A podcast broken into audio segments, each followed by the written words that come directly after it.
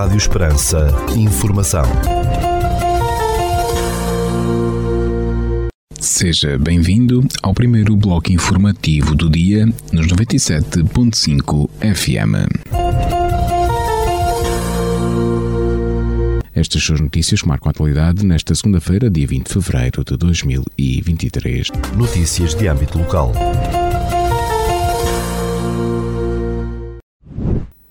O Polo Portel da Universidade Popular Túlio Espanca realizou no passado dia 1 de fevereiro, na freguesia de Santana, um ateliê de relaxamento, meditação e yoga. Com recurso às três práticas, tentou-se a focalização da atenção e respiração, o relaxamento do corpo e a atenção à postura, informou o município de Portel. Do próximo dia 24 de fevereiro, sexta-feira, das 9 horas e 30 minutos ao meio-dia e meia, poderá realizar a sua consulta e tirar as dúvidas no espaço da loja do município em Portel, no destinado ao atendimento ao consumidor e promovido, como habitualmente, pela DECO.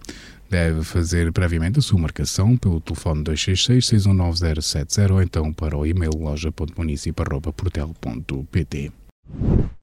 Em jeito de aflorar um outro olhar sobre o dia de São Valentim, comumente designado Dia dos Namorados, os alunos da Escola EB23 Dom João de Portel, do Departamento de Línguas, numa parceria com a Biblioteca Municipal de Portel, têm patente até ao próximo dia 27 de fevereiro, no espaço daquela biblioteca, uma exposição de trabalhos contemplando o tema. A exposição pode ser apreciada entre as 10 e as 18 horas. Está a decorrer até 5 de março na Casa do Castelo de Portela. A exposição é Carnaval em Portela, uma exposição de imagens do Carnaval de Portela. Poderá visitar esta exposição de segunda a sexta-feira, das 9 ao meio-dia e meia e das 14 às 17 horas e 30 minutos. A CPCJ de Portela e a Câmara Municipal promoveram no dia 15 de fevereiro um encontro para abordar o tema maus tratos em crianças e jovens conhecer melhor intervir. Esta iniciativa teve lugar no Auditório Municipal de Portel, em contou com um enquadramento teórico e ainda com questões dos formandos e testemunhos de casos reais. Oradora dinamizadora foi a doutora Fátima Duarte, licenciada em Psicopedagogia e mestre em Ciências da Educação, sendo juiz social efetiva do Tribunal de Família e Menores de Lisboa. Notícias da região. A Universidade de Évora tem aberto até 15 de março a primeira fase de candidaturas aos cursos de licenciatura para estudantes internacionais e de mestrado e doutoramento para alunos nacionais e estrangeiros. Segundo a Academia Évorense, os estudantes interessados podem candidatar-se aos 47 mestrados e 29 doutoramentos da Universidade de Évora, que abrangem as áreas da saúde, artes, ciências sociais e ciências e tecnologia. Já os estudantes estrangeiros podem candidatar-se às 39 licenciaturas da Universidade de Évora, que estão disponíveis no concurso especial para estudantes internacionais. Três grupos de brincas de Évora voltam a sair à rua durante estes quatro dias de festejos de Carnaval, entre este sábado e terça-feira de Carnaval, com apresentações em vários locais do Conselho. Segundo o município, dois dos grupos são de adultos, nomeadamente as Brincas de Carnaval dos Canaviais e do Rancho Folclórico Flor do Alto Alentejo. E o terceiro é a Escolinha de Brincas da Casa do Povo dos Canaviais. As Brincas de Évora são uma antiga tradição performativa e constituem-se como uma forma de teatro comunitário que são criadas ou recriadas por grupos informais que se organizam anualmente para a construção e execução de uma dramatização popular no Carnaval. Mais de 40 jovens de cinco países europeus Portugal, Roménia, Croácia, Eslováquia e Alemanha encontram-se para falar da paz a partir deste domingo na Torre do Passo de Evermundo, no Conselho de Estremoz. Este encontro de jovens decorre até o dia 25 de fevereiro, integrado no projeto denominado Youths for Peace e promovido pela Rede Europeia de Sítios da Paz, European Network of Place of Peace. A associação concede na histórica vila de Evramonte e financiado pelo programa Erasmus+, através da Agência Nacional Erasmus+, Juventude em Ação. Segundo os promotores, os jovens terão a oportunidade de discutir entre si os caminhos para o fortalecimento uma cultura de paz entre os jovens europeus, a implementação dos direitos humanos, em particular dos direitos dos jovens, e formas de aumentar a participação ativa dos jovens na vida democrática de cada um dos países e da Europa em geral. Este encontro de jovens Evermont tem também o apoio dos municípios de Estremoz e de Viena do Alentejo, ambos membros da Associação European Network for Place of Peace. O Instituto Politécnico de Beja passou a disponibilizar um portal de emprego aos seus estudantes e diplomados para os auxiliar na integração no mercado de trabalho. Segundo o Instituto Politécnico de Beja, os estudantes e diplomados podem aceder gratuitamente a todas as funcionalidades relacionadas com as oportunidades de emprego ou estágio profissional disponibilizadas pelas empresas e entidades recrutadoras, potenciando o recrutamento dos candidatos de acordo com o perfil pretendido.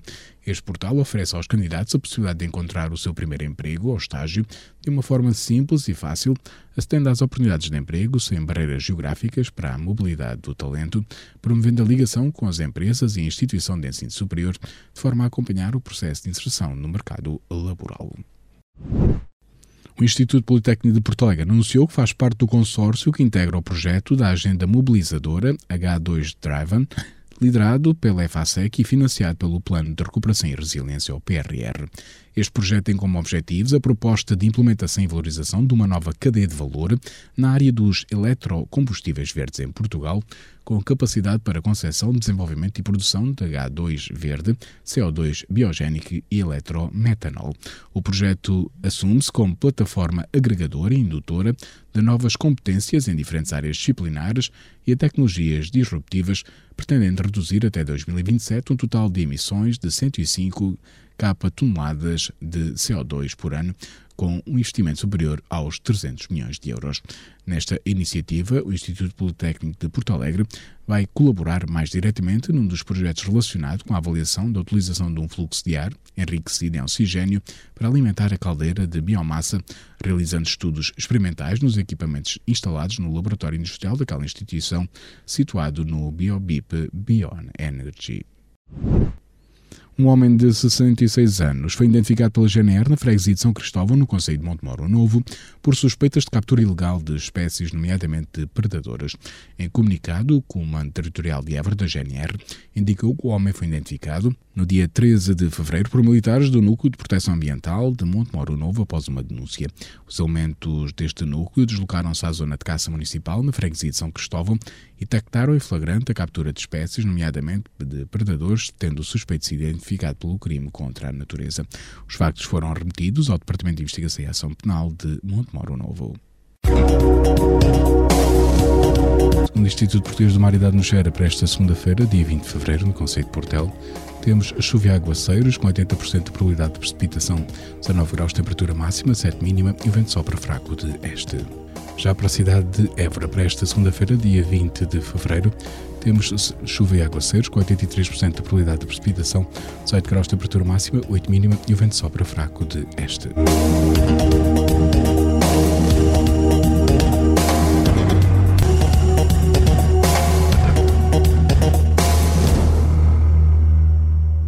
Este bloco informativo fica por aqui. Informação volta à antena dos 97.5 FM às 17 horas. Boa tarde.